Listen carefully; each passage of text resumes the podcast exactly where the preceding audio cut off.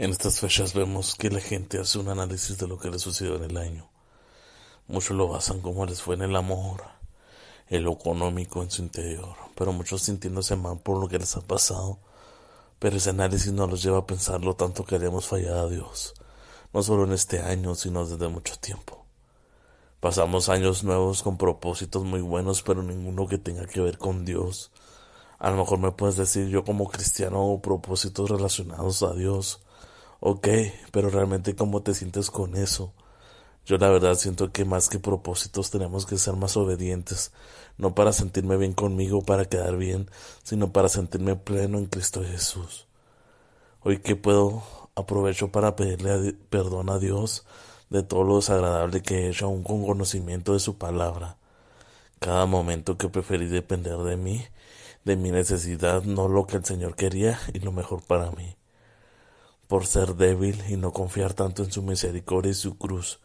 Gracias porque aunque porque aún de mis pecados, de mis caídas, recaídas, tú sigues aquí dejándome hacer lo que yo pienso que es lo mejor o lo mejor que me conviene. Agradezco esa libertad para darme cuenta que eso no me lleva a ningún lado y que solo estando cubierto con su amor y su disciplina es como puedo seguir viviendo una vida donde Jesús sea el centro de todo lo que hago. Gracias por ser un Padre amoroso y con una misericordia grande, grande. Todo lo que he pasado me ha hecho fuerte, todos los músculos que puede, que puede generar, que puedo generar en un gimnasio, el Señor lo convierte en todo eso en una bendición. Que estos años que vienen sean tu entendimiento, que todo lo que nos dice Dios en su palabra lo entendamos, pero realmente que lo entendamos y apliquemos a nuestra vida.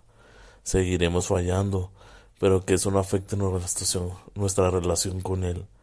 No es fácil el camino, pero pronto llegaremos a esa meta que todos deseamos, y estoy seguro que pronto Jesús vendrá por su iglesia. Dios te ama y que tengas un gran año en Cristo Jesús. Amén.